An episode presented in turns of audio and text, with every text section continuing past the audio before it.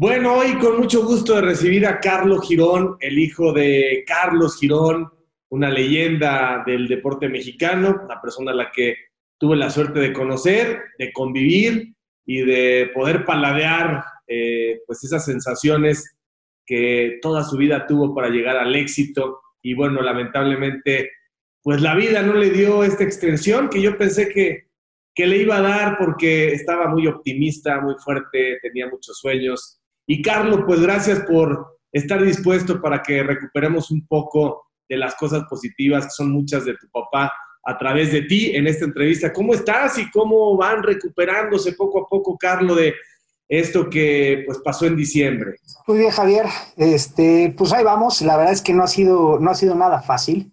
Eh, a veces sentimos que mi papá sigue de viaje porque toda su vida hizo lo que se le pegó la gana. Entonces era de que se iba dos semanas a Puerto Vallarta y nos dejaba acá la familia abandonada, que allá tenemos un departamentito y tienes tu casa. Entonces se iba dos semanas y luego regresaba, luego se iba a Mexicali. Entonces, luego platicando mamá, sentimos que está de viaje, pero de repente comentamos, oye, como que ya lleva mucho tiempo de viaje, ¿no? Ya que regrese. Eh, pues sí ha sido, ha sido complicado, ¿no? Eh, ¿Qué te digo? Cuando pasó todo lo, de, lo del velorio de mi papá, la verdad es que yo me la pasé riéndome. ¿Por qué riéndome? Porque tanta gente que fue, tanta gente que quería papá, y me la pasé escuchando anécdotas increíbles de él que me la pasé muerto de risa, la verdad. Este, fue, fue muy agradable y qué bueno pasarla así, ¿no? Y justo me decía Mauricio Suleiman, con mucha razón, que lo difícil venía después, ¿no? Porque pues llegan los cumpleaños, llega el Día del Padre, las Navidades y pues ya no está. Y sí, sí ha sido bastante complicado, pero pues le estamos echando muchas ganas, ¿no? Fue siempre un alma libre, alguien que se convencía de lo que quería lograr y lo lograba, alguien sumamente sociable, muy divertido, alguien muy inteligente. Y bueno, pues ahí queda ese logro eh, de la medalla, que es lo de menos, pero es realmente lo que queda, ¿no? Como trascendente en un país en el que, pues a veces no sabemos ni siquiera prepararnos para el éxito, ni siquiera podemos realmente tener esa disciplina, esa pasión que él llegó a tener. Y luego el reconocimiento se escatima, ¿no? Porque los mexicanos somos así, somos como muy, muy exigentes con nosotros mismos y bueno, pues yo siempre admiro y he admirado a quienes lograron la gloria olímpica porque, ah, cómo cuesta ser el número uno de tu colonia, Carlos, y luego el número uno de tu país, y luego ser uno de los tres que aspiran a las medallas contra todos los seres humanos de tu edad, de tu generación. Hay que tener, hay que tener fondo. Y supongo que ese es el gran orgullo, ¿no? Porque ¿Cómo fue como papá? ¿Cómo fue contigo? ¿Cómo recuerdas los primeros años? Como papá extraordinario, ¿qué te puedo decir? no? Eh, independientemente del, del, deportista que, que, fue como papá, extraordinario, muy exigente. Yo te voy a decir, los primeros años que yo estaba chiquito, no, no, tenía ni idea quién era mi papá, no tenía ni idea. Pues en ese momento que te estoy hablando, yo soy del 83 estaba, pues terminó Juegos Olímpicos 84, ¿no? Entonces, yo tenía un año, se, se retira el 84, después de Los Ángeles, y la verdad es que pues, te vas dando cuenta cuando pues vas a un lugar y la gente se le acercaba y le pedía autógrafos, o vas a, insisto, todavía otro lugar y, y, un trato diferente, ¿no? Y, ay, tu papá vas en la escuela, ah, eres hijo de, me hacían como de, cuando tomaba lista, eres hijo de. Yo, sí, ah, muy bien, ¿no? Igual con, con, con, los, con los profesores de deportes y demás, o sea, pero su historia como tal nunca nos sentó a mi hermana y a mí decirnos, miren, hijos, yo gané tal, tal, tal, sino yo me fui enterando, eh, te hablo eh, en una etapa chiquito, por la gente que me decía, oye, qué coraje, le di una patada al, mueble cuando le robaron la medalla a tu papá, oye, tu papá. Entonces, así fui descubriendo poco a poco eh, cómo había sido él en tema, en el ámbito deportivo, pero pues yo como papá, fíjate que cuando, se, cuando él se, se, retira de los clavados, eh, por eso parte de que en, en, en 84 no le fue muy bien, porque él ya tenía su mente pues, para ver qué sigue después, ¿no? Dice, no voy a vivir toda mi vida de esto. Él em, em, terminó la carrera de odontología en el MITEC en 85 y pues empieza a ver, pues a chambear, ¿no? Porque ya se acabó el glamour, ya, ya no soy este, la vedette, ¿no? Que te daban todo, que te facilitaban la vida, ahora tengo que, alimentar a, mi hijo, a, mis hijos y pues, atender a mi matrimonio. Y pues él se la vivía viajando. Me acuerdo que una vez nos fuimos eh, a Los Ángeles, a Magic Mountain, que antes era, bueno, antes era Magic Mountain, ahora es Magic Mountain Six Flags ahí en, en Los Ángeles y él se echaba clavados en estos shows que daban intermedio, ya sabes, de los cómicos y también los clavados normal. Y me voy enterando que esa, ese trabajo lo accedió porque con eso estaba pagando media beca de su maestría en Los Ángeles, de implantes, ¿no? Entonces, esa vez tuve la, fortuna que, me llevó, pero después eh, pues se iba, fue director del deporte en Quintana Roo, entonces no lo veía y, me da mucha risa porque crecí con unos primos que, este, que vivían a la vuelta de, donde vivía con, mis papás, que yo veía a mi tío todos los días en la comida. Entonces pues, yo no veía a mi papá porque mi papá pues, me decía que estaba trabajando. Entonces me digo a mi mamá, oye mamá, ¿qué mi tío no trabaja o, qué, no? ¿Por qué está todo el tiempo aquí comiendo? Y la realidad es esa, los primeros años mi papá siempre estuvo, no te estoy diciendo ausente, siempre estuvo trabajando y siempre estuvo buscando qué hacer, ¿no? Porque era, yo le decía que era el milusos, porque hizo de todo. ¿En dónde naces tú? ¿En qué colonia vives los primeros años con tu mamá, con tu hermana, con tu papá? Mira, yo soy, yo soy egresado, igual que tú, de, Ciudad Satélite. soy egresado de allá. Vivimos dos años en la Glorieta de Escultores, me parece ahí Gustavo Vaz. Ahí vivimos dos años. Mi, mi papá le rentaba una casita a, este, a mi abuelo, mi abuelo materno. Y a los dos años nos cambiamos a San Miguel Chapultepec. Yo nací en, en la Roma, ¿no? En, en, el Hospital Durango, ahí en la Roma, y toda, toda mi vida en, San Miguel Chapultepec.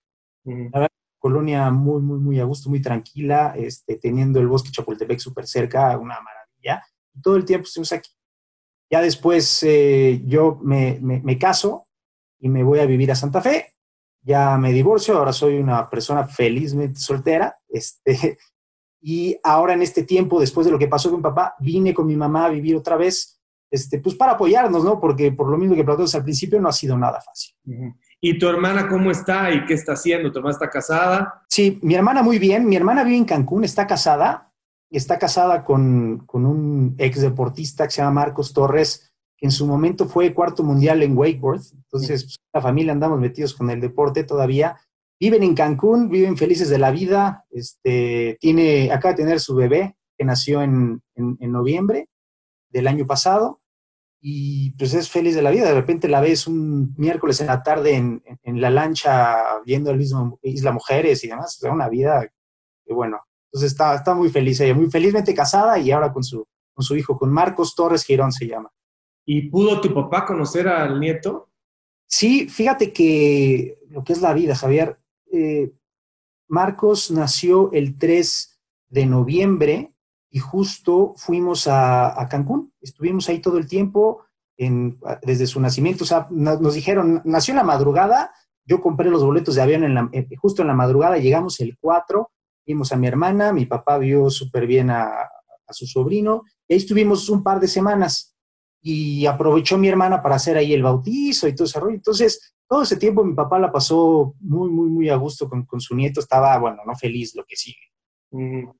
Oye, ¿y cómo está tu mamá? ¿Cómo ha sido para, tu mamá? ¿Cómo lo ha procesado? Y además tú le estás haciendo al fuerte, ¿no? No te, no te guardes las cosas, tienes que protegerla, pero también tú tienes que, soltar, ¿no? Sí, eh, es bastante complicado. Mira, mi mamá, la realidad es que yo, yo, estoy igual que mi mamá, como tú dices, o sea, bien dices, no, no, no, sí me hago el fuerte, y la verdad es que he llorado a, cántaros, pero cuando estoy solo, ¿no? Mm. Eh, no quiero tampoco verme en ese sentido, digo, sí es cierto que hay que soltarlo, pero como que tengo que darle la imagen de que aquí estamos fuertes, ¿no? Y entre los dos nos apoyamos, pero mi mamá, pues salen cosas en alguna reunión familiar, alguna plática, alguna anécdota y pues algunas fotos y demás y nos soltamos a llorar, pues, es normal, ¿no? Mm. Eh, sí, o sea, seguimos muy tristes, obviamente, no, no, no, no lo creemos. Siento que no nos cae el 20 todavía, pues le estamos echando ganas, ¿no? Mi mamá es abogada, mi mamá trabaja todos los días, inclusive ahorita, afortunadamente, tiene su trabajo y la, la mantiene entretenida, ¿no? Porque le apasiona mucho su trabajo Y, este, y yo creo que eso ha sido una fórmula que le ha ayudado bastante con todo este duelo, además de que estoy yo acá y le doy un chorro lata, ¿no? Entonces, ahí la vamos llevando entre los dos. ¿Y tú a qué te dedicas? Mira, yo soy abogado de profesión. Eh, trabajé muchos años eh, como abogado y fue circunstancial porque yo no sabía qué quería estudiar, yo quería ser futbolista, ¿no? Como casi medio México. Pero bueno, cuando decido no ser futbolista, prácticamente escogí la carrera ahí con folletitos, ¿no? Llegué a la Ibero y le digo, ¿qué carreras tienen? dije, pues a ver esta, ¿no? Mi mamá es abogado, tengo tíos abogados. Entonces estudio Derecho y trabajo, trabajé muchos años en, un despacho, luego en una empresa, pero a raíz de que, que muere mi papá, eh, independiente que me gusta el derecho, no es mi pasión. Mi pasión es, está vinculada con el deporte, precisamente. Y ahora lo que estoy, estoy trabajando en, en unos proyectos de crear albercas, que es lo que, lo que empezó a hacer mi papá.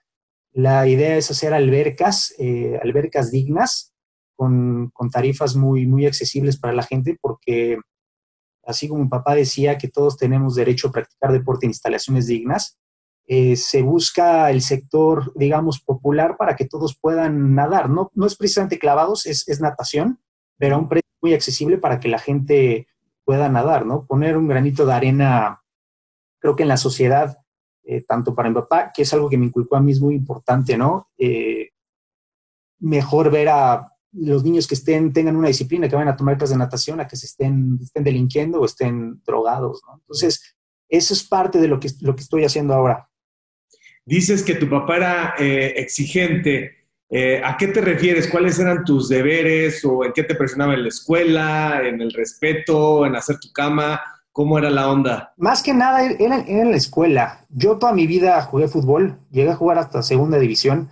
Entonces, él, la verdad que siempre con el apoyo de mis papás en tema de fuerzas básicas y pues vas avanzando, pues es una frega, ¿no? Porque te llevan a entrenar y demás. Y el tema es que yo vivía con, con, mi cabeza era un balón. Entonces, pues la escuela, yo llegaba de entrenar siete de la noche porque además había que ir a Cuapa, ¿no? Jugaban en América, este, o en el seminario menor cuando estaba el Atlante, que iba allá. Entonces, era lejitos y con el trafiquito que todavía había en ese entonces, eh, yo llegaba y escuela, pues me valía, ¿no? Entonces, ese fue mi gran coco, ¿no? La escuela era buenísimo para reprobar, era un burrazo pero pues era presión y, exigencia de él porque pues él en su carrera profesional eh, a través de Jorge Rueda, que realmente fue su papá, postizo, como le decimos, eh, porque él fue el quien lo educó, siempre le ponía eh, de, de, obligaciones que quieres echar clavados, estudia, y si no me sacas buenas calificaciones, no entrenas. Entonces, pues, me, me, aplicaban lo mismo, ¿no? Este, pues, ¿Quieres jugar fútbol, que es tu pasión? Pues sácame buenas calificaciones, estudia, y siempre este, saco una carrera. Cuando yo termino la prepa, me dejó como que hacer lo que yo quisiera, pero me dijo, tienes que estudiar una carrera, igual que yo la hice. Este, si yo pude, tú también lo puedes hacer. En mi caso, yo decidí ya no ser jugador profesional y, afortunadamente decidí estudiar una carrera. Este, pero siempre fue el tema de la escuela muy exigente con la escuela, que estudiáramos, estudiáramos, estudiáramos. Y en tema de deporte, fíjate que siempre nos apoyó y es padrísimo, nunca nos obligó digamos, echamos clavados. Mi hermana y yo sí tiramos clavados muchos años en, el Deportivo Chapultepec con Elsa Tenorio, que Elsa Tenorio fue compañera en papá en Moscú 80. Y después íbamos a la alberca olímpica, inclusive tuvimos competencias, tuve una competencia en la alberca olímpica, me acuerdo que mi papá estaba súper feliz porque era mi primera competencia, pero, híjole, era una presión para mí de... El hijo de Carlos Girona habían echarse clavados, ¿no? Me acuerdo que era un trampolín de un metro y yo estaba temblando con los dedos así, todo el mundo me veía, pues este güey va a ser el, el que va a ganar. No, nada, yo estaba nerviosísimo, quedé en tercer lugar de tres lugares, pero bueno, me llevé medalla, que era lo importante, ¿no? Pero siempre en el deporte, pues nos decía, haz lo que quieras, este, y siempre nos apoyó en ese sentido, ¿no? Hicimos de todo. Mi hermana, por ejemplo, hizo esgrima. Mi hermana es como mi papá, es muy fuerte, es de las que talento nato, y mi hermana inclusive fue campeona nacional infantil de esgrima dos años seguidos. O sea, siempre apoyamos el deporte que nosotros queríamos, ¿no? En ese sentido era increíble, pero en la escuela siempre fue muy, muy exigente con nosotros. Oye, cuando dices que Jorge Rueda lo crió, eh, ¿tu abuelo estuvo muy ausente de la vida de tu papá? Sí, mira, yo no llegué a conocer a mi abuelo. Jorge Humberto Girón, pero eh, bueno, ahora que ya me sé de memoria la historia, ahora con lo que pasó, pues bueno, lo han pasado mil veces y de lo que platica él también, es que pues la, la vida que tuvo mi papá, la infancia que tuvo mi papá fue muy complicada. Él empezó sin nada, el tema familiar, él era muy cercano a su mamá, pero su papá, ¿no? Inclusive sus, tiene muchos medios hermanos que ni siquiera yo conozco y nunca estuvo presente, ¿no? Eh, de hecho, él cuando me decía que cuando iban a, bueno, o sea, él, nace en Mexicali, se va a Chihuahua, luego se va a Acapulco con su mamá y luego su mamá no lo puede cuidar y lo manda a la Ciudad de México. Cuando lo manda a la Ciudad de México, lo manda acá con su papá y con todos, con todos los Girón, pero a él no le gustaba estar ahí. Él se salió a los 12 años de su casa porque no le gustaba. Y en ese entonces ya había sido campeón centroamericano infantil mi papá. Entonces Jorge Rueda lo, prácticamente lo adopta, ¿no? Es, es, su papá postizo, Jorge Rueda. Y gracias a él, pues le enseñó que tenía que tener cierta disciplina, ¿no? Combinar el deporte con, los estudios, porque mi papá al principio era un desastre. Obviamente, pues porque no tenía una base de educación, ¿no? Que, quizás algunos podemos tener ese privilegio de tenerla. Y afortunadamente se fue por el buen camino, pero gracias a Jorge, la verdad es que es un tipo que, independientemente de lo profesional, de lo grande que es en el tema de clavados, como persona es extraordinario. O sea, tus abuelos eh, paternos se separaron muy pronto y cada quien agarró su camino. Así es, mis, mis abuelos paternos se separaron, este, creo que duraron dos años juntos y se separaron y ya, pues, la verdad es que no sé qué hizo mi abuelo, digo, no lo conocí, a mi abuela sí.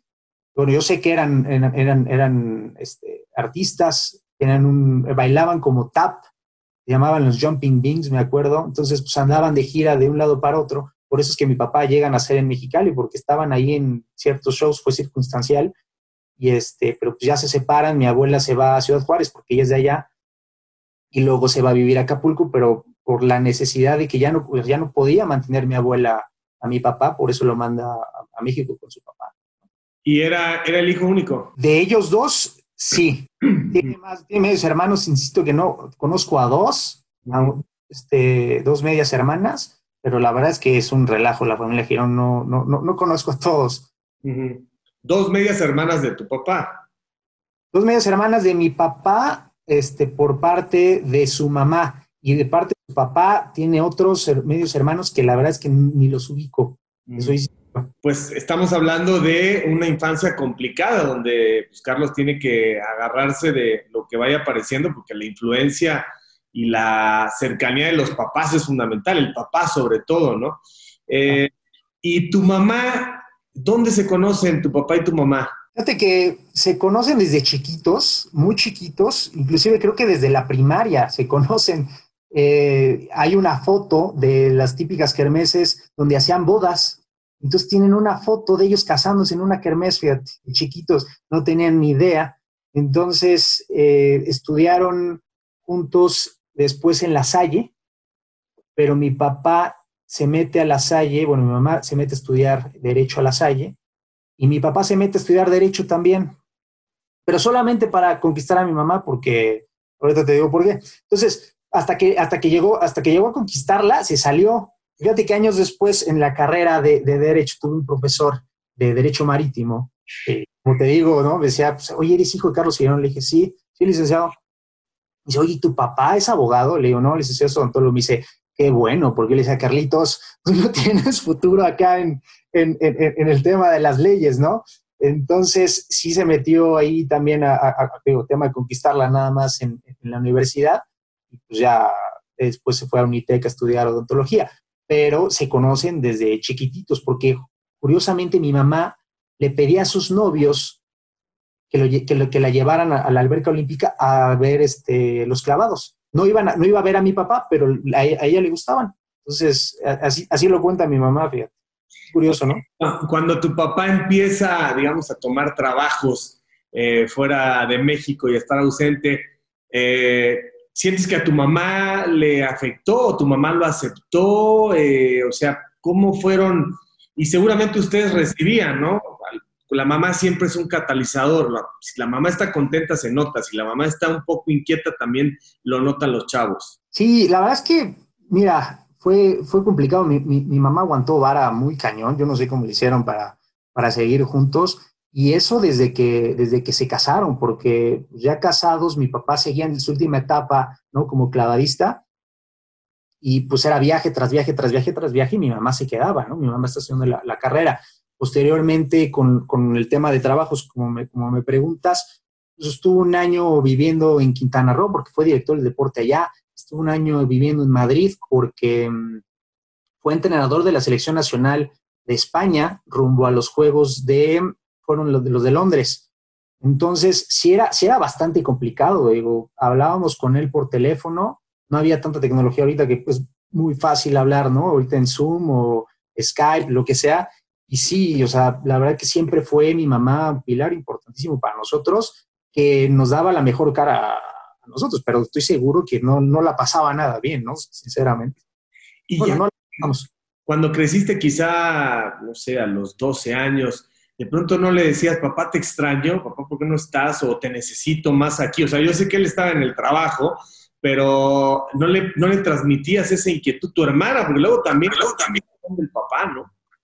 Mira, nunca, nunca, lo, nunca le dije eso, porque al final de cuentas cuando estaba con nosotros era 100% con nosotros, ¿eh? Nos llevaba al Deportivo Chapultepec que tanto amaba, eh, nos llevaba, teníamos clavados a nadar, pero siempre con nosotros, que clases de tenis, pero jugaba con nosotros, eh, a cualquier fiesta con sus amigos, eventos, inclusive entrevistas, ¿no? Pues a quién le toca, pues a Carlos, ahora le toca a Silviana, mi hermana, entonces íbamos mucho a Televisa, este, siempre estuvimos con, o sea, cuando él estaba acá, nunca nos dejaba, era, era, nos dedicaba todo el tiempo posible.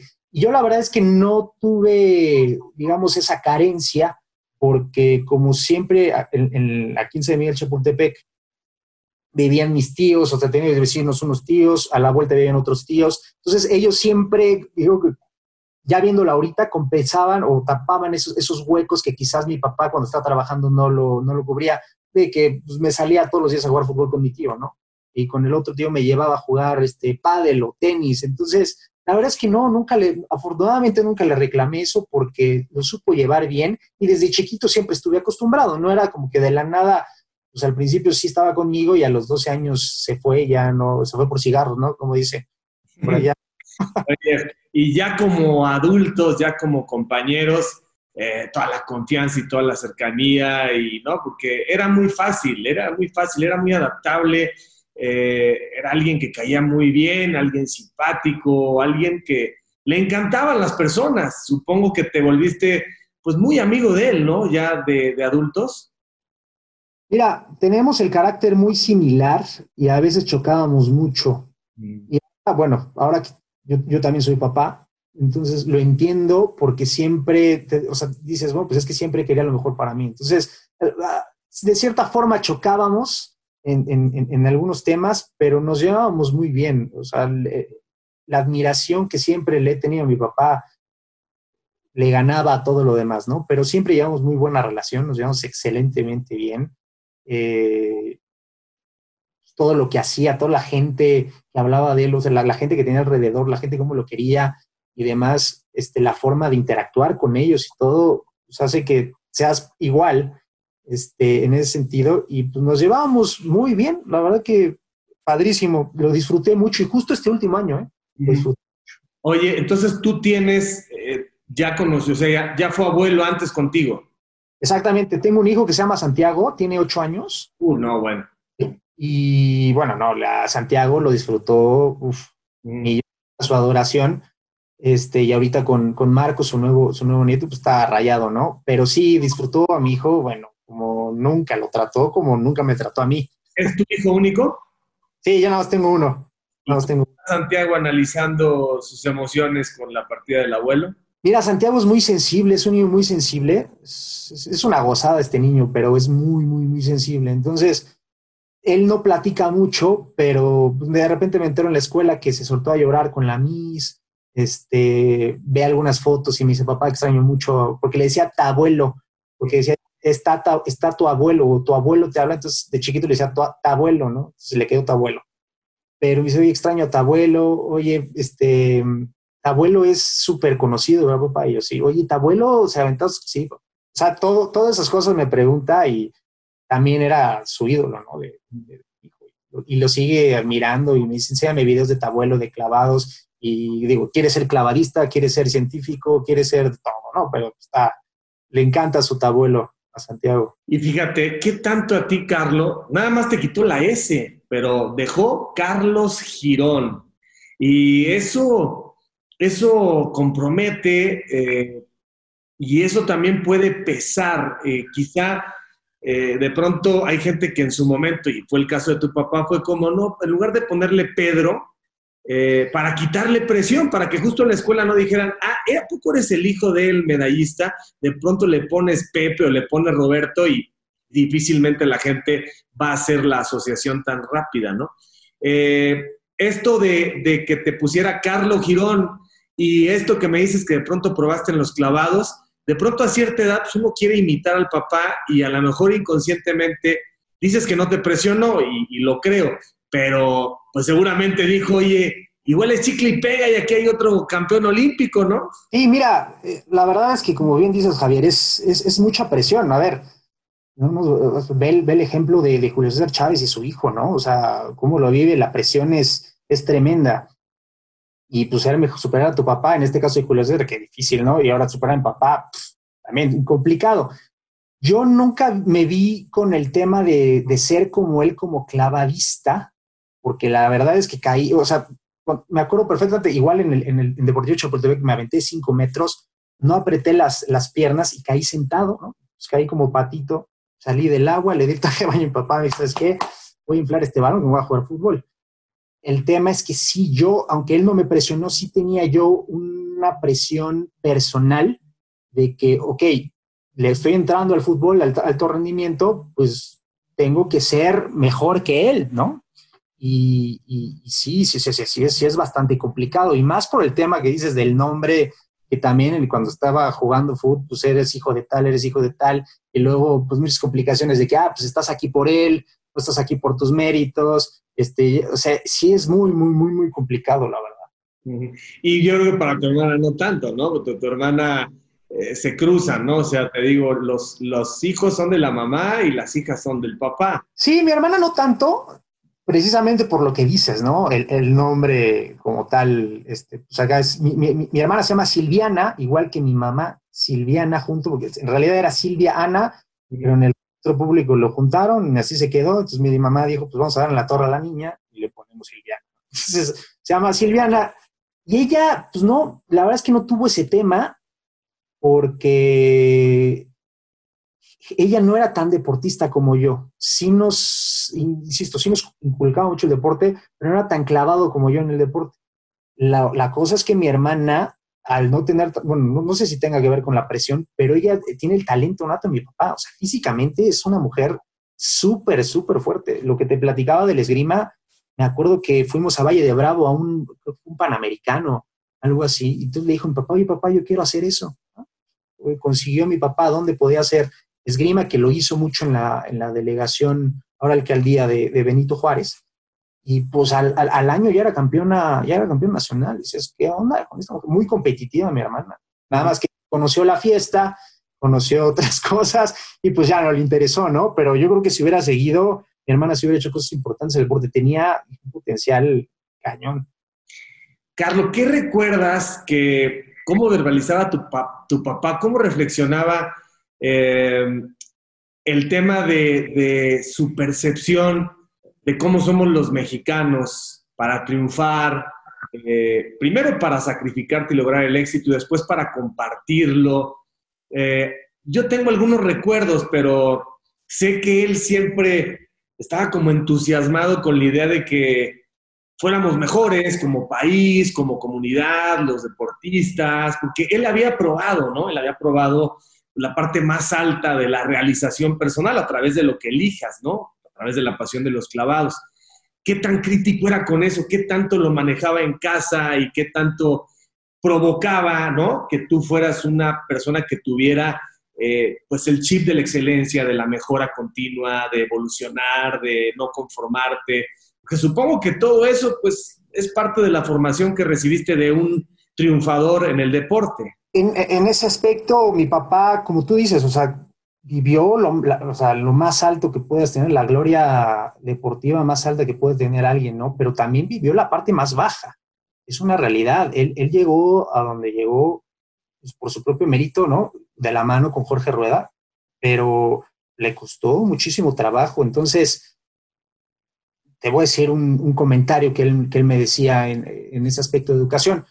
Veía, no sé, un ejemplo tonto, un foco, ¿no? Papá, ¿por qué cambias tú el foco? ¿Por qué arreglas tú esa instalación y demás? No le hablas a un electricista. Y dice, pues el hambre es cañona, hay que, hay que aprender a hacerlo y hay que hacer esto porque no, siempre se tiene para hacer, para contratar alguien, para que alguien más lo haga, ¿no? Entonces, ese, ese tipo de ejemplos siempre nos los ponía muy, muy en claro a nosotros. Hay que, hay que luchar por lo que quieres. Primero tienes que soñarlo para eso que dice que es el cimiento principal para, para cumplir tus sueños. Suéñalo y después trabaja sobre ello, ¿no? Siempre muy disciplinado yo agradezco eso mucho. O sea, yo soy una persona muy disciplinada hoy en día. Dejé de serlo mucho tiempo. Lo hice cuando fui, fui jugador de fútbol en tema este, amateur, por decirlo así. Yo no iba a fiestas, yo no tomaba, yo tomaba cero alcohol, porque tampoco vi a mi papá tomar alcohol. No era como algo normal ver a mis papás tomar este alcohol, ¿no? A lo mucho una cerveza y demás. Entonces, por lo mismo yo crecí así. Yo no, yo no tomaba alcohol hasta los, los 21 años, o sea, porque yo no iba a fiestas, entonces yo nada más estaba pensando, pues el, el, el sábado tenía partido, ¿no? Cuando mis cuates iban a, la fiesta el viernes y me decían, ¿por qué no quieres ir? Y realmente era porque no quería, no tenía ganas. Actualmente, bueno, después pasó unos años que sí me volví fiestero, pero ya regresé otra vez a, a, la vida tranquila y me he dado cuenta que ahora que estoy retomando ejercicio soy muy disciplinado gracias a esa educación que nos dio, ¿no? De que pues no es magia, hay que trabajar para, para, para, para hacer lo que, lo, lo, obtener lo que quieres.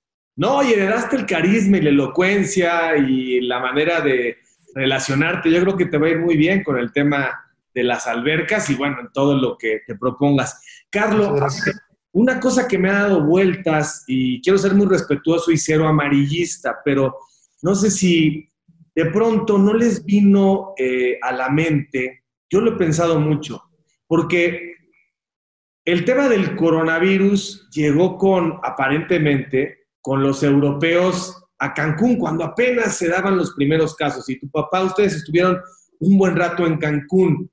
Eh, no pudo haber sido que en su momento, porque entiendo que, que, lo que ustedes recibieron como parte médico fue neumonía. ¿Estoy en lo correcto? Es correcto.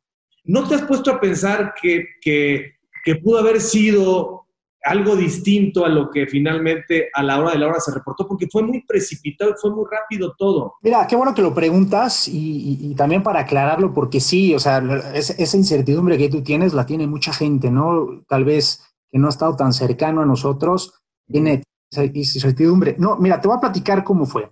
Estuvimos en Cancún, nace, nace mi sobrino, y después regresa, se regresa mi mamá, yo me quedo con mi papá una semana más en Cancún, porque y fue Ronaldinho a, Cancún el año pasado. Entonces, Adrián Chávez, el portero exportador de América, buen amigo nuestro, eh, yo, le, yo le había pedido meses antes, este, porque salió el tema de que, oye, pues vamos a ir a Cancún porque nace, nace mi sobrino, ¿no? Ah, pues yo también voy a ir porque va Ronaldinho. Entonces le dije, oye, pues invítanos, ¿no? Yo quiero una foto con Ronaldinho. dice, sí, sí, sí. Entonces por eso nos quedamos una, una semana después para el partido que fue en el Andrés Quintana Roo. Eh, en ese, un día, un día antes del partido, creo que el partido fue un 11 de, un 11 de diciembre, eh, un 10, un 9 de diciembre, un tío que vive en Playa del Carmen dice, oye, quiero conocer a, al nieto, ¿no? Entonces viene de Playa del Carmen, se queda a dormir donde estamos quedando al lado de casa de mi hermana, en zona hotelera. Y pues no sé qué pasó, que al otro día fuimos, lo regresamos a mi tío a Playa del Carmen. Este, mi papá se hizo, le dice que se quejaba mucho de los dolores de la espalda porque tenía un tema ahí con la columna, que es normal con los clavadistas por todo el impacto, ¿no? Lo tienen bastantes este, clavadistas. Eh, por ejemplo, este Klaus Dibiasi, que ahora que vino a México con, con, con, el aniversario de los Juegos Olímpicos 68, lo veía cojeando, me decía, me explicaba mi papá que era normal, el tema de clavadistas por tanto impacto pues, era, un dolor ahí horrible, ¿no? Y se podía operar y demás, y planeaba operarse. Pues le dolía mucho la espalda, íbamos allá a Playa del Carmen y le hacen como electroacupuntura, que le recomendó mi tío. Le hacen una electroacupuntura, sale súper bien, dice, estaba súper rico y demás. Vamos de regreso a Playa del Carmen en el coche y le habla, me dice mi papá, oye, háblale, háblale a tu hermana, vamos a pedir unos taquitos, ¿no? Pues vamos a pedir unos taquitos. Entonces me dice, órale, cuando lleguen, los pedimos este, para que me echen la mano porque mi hermana traía al bebé. Y en eso pues, yo voy manejando y veo a mi papá pelas, dormido. Así, dije, ah, pues seguramente está descansando. Llegamos a la, a, la casa y le digo, oye, papá, pues voy con, voy con mi hermana para que pienses los tacos. ¿De qué los quieres o de dónde? ¿Sabes qué? No tengo hambre, me siento mal, me quiero acostar. Qué raro. Y le digo, bueno, voy con mi hermana, estuve un rato con mi hermana y en eso mi papá ya no venía, porque te digo, haz de cuenta que mi, hermana vive acá y, la casita que rentamos está aquí, era un, vamos a cruzar una puerta. Entonces, pues se tardó mi papá y dije, pues voy a ver qué onda, porque ya, ya tenemos hambre. Me meto a la casa y veo a mi papá tosiendo horrible, o sea, lo podría ser tos seca, pero fuerte, fuerte, fuerte, pero con una fuerza horrible. Le digo, ¿qué te pasa? Una noche antes habíamos cenado este, barbacoa ahí en Cancún con mi tío, quién sabe dónde nos llevó, y mi papá acostumbraba a cenar muy pesado. Entonces le dije, papá, seguramente te cayó esto muy mal. Este, pensamos que era el estómago, ¿no? Entonces empieza a toser, toser, toser, toser, y me dijo, ¿sabes qué? Dame chance, yo, yo ahorita, ahorita me, me, me compongo. Y en eso, pues, el, pasó el tiempo y en la noche tenía temperaturas altísimas. Entonces le hablamos a un tío que es doctor, le digo, oye, pues mi papá trae esto, y me dice, no te puedo recetar nada diagnosticar nada hasta que no lo vea. Y pues estuvimos prácticamente velándolo esa noche, mi hermana y yo, ¿no? Para que le bajara la temperatura. Y al otro día se empezó a sentir mejor. Yo ya no, ya no nos acompañó al partido de, de Ronaldinho, yo sí me fui. Yo me fui y el partido, me acuerdo que se atrasó como una hora y media por un tema ahí extradeportivo de que no les pagan los jugadores yo regreso 12 y media de la noche y en esa, esa, misma madrugada nos íbamos a las 7 de la mañana. Habíamos pedido un, taxi para que pasara por nosotros 4, cuatro y media de la mañana. Entonces hoy llego y este, yo llegué feliz porque pues conocí a Ronaldinho, inclusive jugué en ese partido, no sé cómo, es otra anécdota que luego te platico muy, muy divertida. Y pues mi papá estaba feliz porque me vio jugando fútbol con Ronaldinho, fotos con Ronaldinho, con exjugadores, estaba encantado de todo eso. Y luego, ¿cómo te sientes? Ya me siento mejor. En el aeropuerto, y creo que estos son puntos importantes para que veas que no fue coronavirus. Estamos en el aeropuerto y nos pedimos un té. Yo, a mí me gusta mucho el té negro sin azúcar, a él también.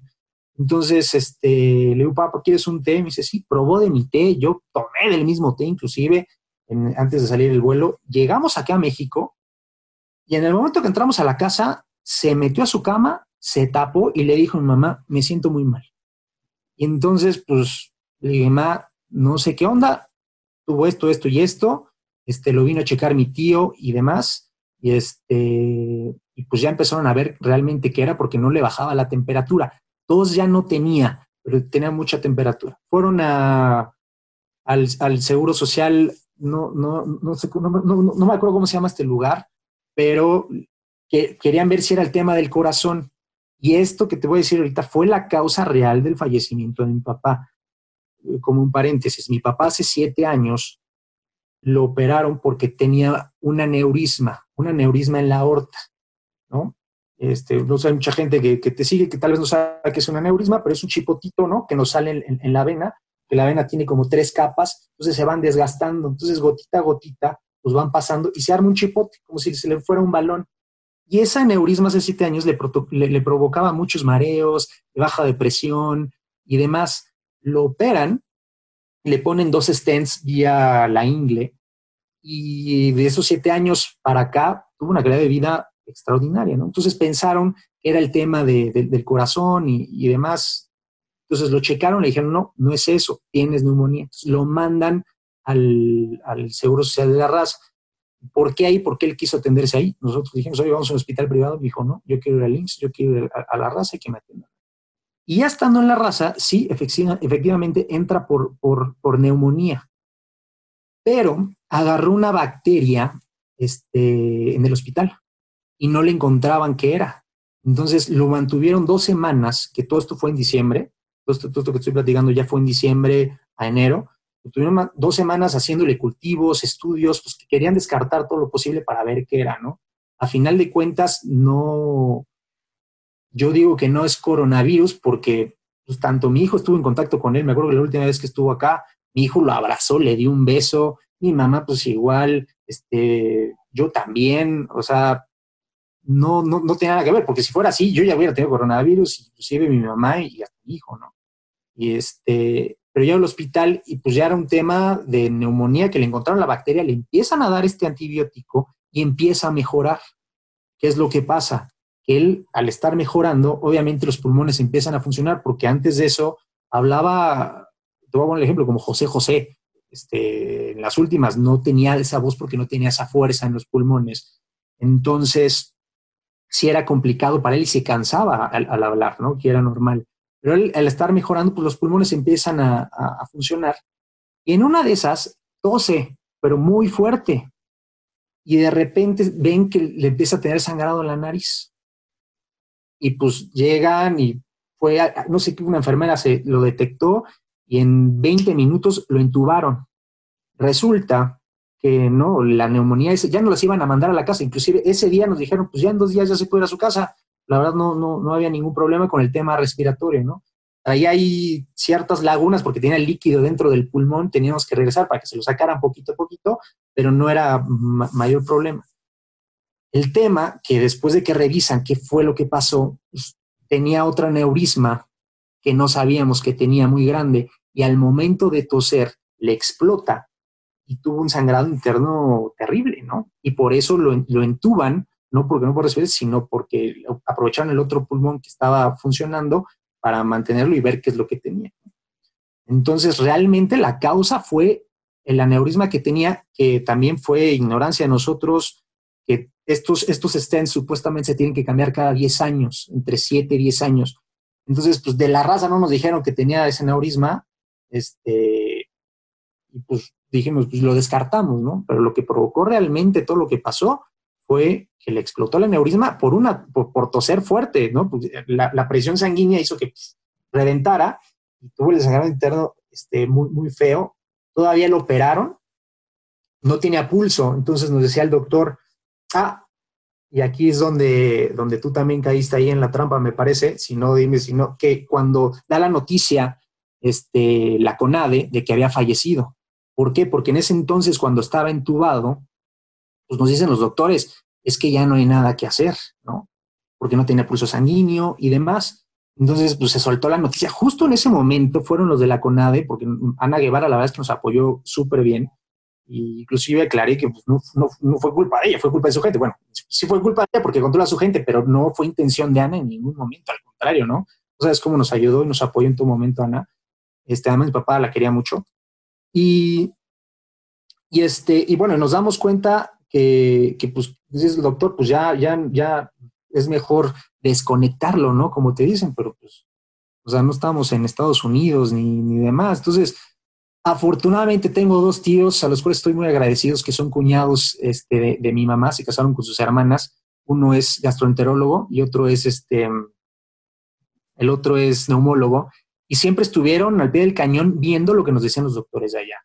Entonces hubo un momento, no sé qué pasó, que mi papá empezó a tener pulso sanguíneo, porque le hicieron estudios este, del cerebro, no, no los nombres, no soy doctor, de corazón y ver si tenía el pulso sanguíneo. Entonces dijeron, ¿sabes qué? De la nada agarró pulso sanguíneo y es candidato para operarlo. Lo operaron un sábado, lo operaron un, sí, lo operaron el sábado para meterle dos stents otra vez vía la, la ingle y taparle los, los aneurismas que tenía, quitarle los viejos y ponerle los nuevos. Entonces, la operación obviamente nos dicen es muy delicada, ¿no? Este, tienen que entender que es, es, muy riesgosa, pero salió perfecto. Hasta eso mi papá ahí este, ganándole a todo, tipo súper fuerte, súper, súper fuerte. Y después me lo mandan a terapia intensiva, ¿no? Pero pues estaba conectado, tenía todas las conexiones que te puedas imaginar. Entonces me, me decía un muy, muy buen amigo, me dice, Fíjate que pues, eso es muy bueno. Entonces, mientras les vayan desconectando aparatitos, quiere decir que está mejorando. Y nos dice el doctor, pasó de, de, muy grave a grave, ¿no? Entonces hay que esperar y es un proceso y poco a poco.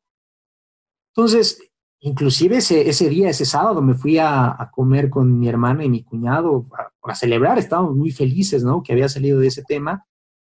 Y el, y el lunes tenía programada una operación, pero era, era endoscopía no, parascopía, perdón, pero vía aérea, entonces tenían que abrir Y lo que iban a hacer es que con una, una aspiradora le iban a quitar los coágulos que se le habían hecho por el derrame que tuvo por la, por la aorta, ¿no? Entonces, en ese tiempo mi mamá la verdad es que tuvo todo el tiempo en el hospital, o sea, mi mamá pasó Navidad y Año Nuevo en el hospital, yo pasé en mi cama Navidad y Año Nuevo también, o sea, no, no, no, fue unos tiempos muy difíciles. Pero ese día le dije, mamá, ¿sabes qué, mamá? Ya vete a descansar. Ahora yo me, voy, ¿no? Pues yo me quedo en el hospital y demás, y había que apañar ahí tus dos sillitas para dormir, porque pues, era bastante complicado y tienes que estar todo el día en la expectativa y cuidándolo, ¿no? Y entonces lo llegan y lo operan, pero me dice una doctora con un tacto terrible, este, oye, pues vamos a ver a tu papá, pero pues no te garantizo nada, no está muy bien y pues puede pasar cualquier cosa. Y yo así, ¿quién eres? Este, entonces le dije, mi mamá ya se sabía de memoria quién era el doctor, quién la atendía, tal, tal, tal, tal. Le dije, ma, perdón que te moleste, pero sí tienes que venir porque tú eres la que ubicas a las personas, ¿no? Y ya llegó mi mamá, este, y, bueno, nos ayudó mucho el director de, de la raza, del IMSS, este, y estuvo siempre todo momento vigilando, ¿no? Cómo iba el proceso de mi papá.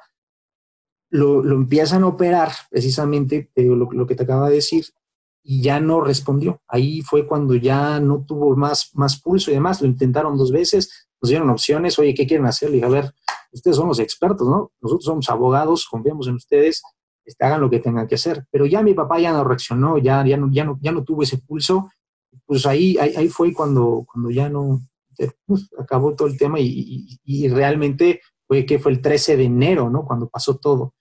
Pero pues a, partir de la noticia esa que se dio, que luego se desmintió, creo que pasaron, yo creo que cinco días más o menos con ese tema. Y esa fue la realidad. Oye, Carlos, y cuando hablas de lo que pasó primero en la raza, ¿no podemos hablar de negligencia del tema del aneurisma?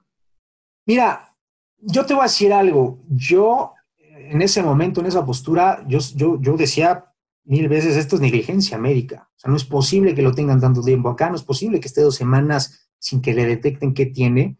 ¿no? Digo, también hay que entender que es un hospital que tiene muchísima gente, ¿no? Y la verdad es que entramos a ese hospital como cualquier otra persona. El, en el momento en que mi mamá se empieza a dar cuenta de que había personal que no hacía su chamba, ¿no? porque había enfermeras muy buenas, pero decían, ah, ya lo revisaste, sí, ya, ya le diste su medicamento, sí, ya. Entonces mamá decía, no es cierto, no le has dado el medicamento, no le has revisado esto. Entonces ahí fue cuando nos empezó a preocupar y ya empezamos a mover, ahora sí que contactos, influencias, para decir, oye, atiéndemelo bien, no es posible, ¿no? Yo siempre creí que fue negligencia, pero lo que te decía de mis tíos, siempre estuvieron al pie del cañón. Entonces, lo que nos decían los doctores, me lo decían a mí así, y yo decía, oye, tío, si es cierto o no. Entonces me decían, sabes que sí está muy grave, tal, tal, tal y tal. Quizás pudo haber sido negligencia, como dices Javier, al momento que fuimos a revisarnos, bueno, a revisarlo del tema del corazón antes de llegar a la raza. Quizás pudo haber un tema de negligencia, el doctor que lo haya revisado, que no sé quién es, eh, pudo habernos dicho, oye, tiene este tema, hay que volver a operar los stents. No sé, la verdad yo creo que eso ya no tiene caso ni, estarlo diciendo si sí fue o no fue, pero posiblemente, o sea, contestando tu pregunta, posiblemente fue ahí, pero en realidad se complicó todo de una manera que ni, siquiera nosotros no la queremos. 13 de enero de este año. Es correcto, 13 de enero. Pues se van a cumplir ocho meses y, y vaya que lo extrañamos, imagínate, imagínate cómo, cómo lo extrañan ustedes y pues bueno, la delgada línea, mi querido Carlos, uno se pasa haciendo planes, pero mira, vivió como quiso y los que nos quedamos somos de nuestros seres más queridos los que, los que la padecemos. Él afortunadamente entiendo que no sufrió tanto, porque luego son momentos muy complicados en donde eh, la persona está realmente en agonía y fue una vida plena de la que tienes que estar totalmente orgulloso y hacer tu propia historia, ¿eh? También necesitas hacer tu propio camino, ¿no? Sí, así es. La verdad es que nosotros estamos felices porque él hizo su vida como se le pegó la gana, hizo lo que quiso. Eh, lo único que le faltó hacer fue un libro, pero ya lo tiene, lo dejó 90% hecho, estoy trabajando en eso. Este, si todo sale bien, el próximo año lo estamos publicando, porque le quiero agregar ahí unas cositas pero creo que era lo único que le faltó, porque hizo todo, o sea, fue comentarista, ¿no? Salió en telenovelas, este, salió en la película de esta de Cars de Pixar, hizo la voz de uno de los cochecitos, político, este, ¿no? Digo que el Miluso es entrenador, es odontólogo, empresario, o sea, hizo lo que se le pegó la gana. Entonces, eso es lo padre. Cuando la gente, digo, ahorita tú porque me lo preguntaste, porque creo que es importante que a través de tu, de tu ventana de comunicación la gente lo sepa, ¿no? La gente que quiera saber el tema de mi papá, al ser figura pública, obviamente, pero gente que me pregunta, oye, ¿de qué murió? Le digo, mejor te platico de qué vivió, ¿no? ¿Cómo vivió? ¿Qué es lo padre? Entonces, por eso te comentaba al principio del tema del velorio, que yo me la pasé muerto de risa por la gente que se acercaba conmigo a platicar mis historias de mi papá tan simpáticas. Y eso no lo puedo creer, ¿no? Lo que hacía fueron tantas que la verdad no me acuerdo muy bien, tengo que buscar a esa gente para que me las vuelva a decir porque las quiero incluir precisamente en el libro. Pero pues eso es lo padre de la vida, ¿no? Yo creo que la muerte la tenemos segura todos y mientras estemos aquí pues hay que aprovechar al máximo, ser de la mejor manera felices, ¿no? A nuestra manera y pues disfrutarla porque no sabemos cuándo nos pueda alcanzar. Ser originales y tu padre vaya que lo fue, genuino, era un, bandido de esos buenos, era más vago que un recuerdo, era simpatiquísimo, dicharachero, pero, pero mira, la intensidad y la pasión por la vida, este tiene que ser el legado de ustedes, conoció a sus nietos, o sea, ¿qué más, qué más pudo pedir? Incluso, eh, no sé, son de esas vidas que no valían la pena ni, ni un instante, eh, digamos, en, decadencia física, porque tu papá, no sé, desde los ocho años yo creo que era un toro y hasta que se murió le peleó, le peleó como tal. Carlos, muchas gracias, gracias por la confianza y por abrirnos eh, pues la puerta de tu corazón para conocer un poco más al ser humano de primera mano, de, su creación máxima, que para el ser humano son los hijos, somos los hijos. Y en el camino andamos, muchísimas gracias. No dejes de, no dejes de darle al libro que, ese legado que todo el mundo tiene que conocer.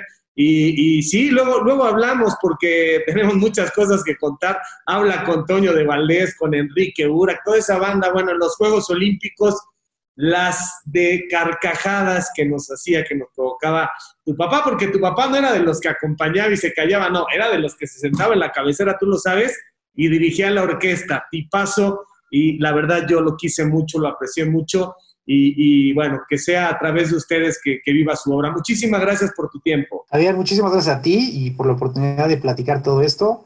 Y bueno, ¿no? Hay, hay, que repetirlo, es, es, bastante terapéutica estas, estas pláticas ahora en estos tiempos. Muchísimas gracias. Gracias a ti, Carlos. En el camino andamos. Así que, camaradas, por favor, no dejen de seguirme a través de todas mis redes, de suscribirse a mi canal, dale a la campanita, dale like. No te olvides de dejarme tus comentarios. Yo mismo estaré respondiendo. Cambio y fuera, camaradas.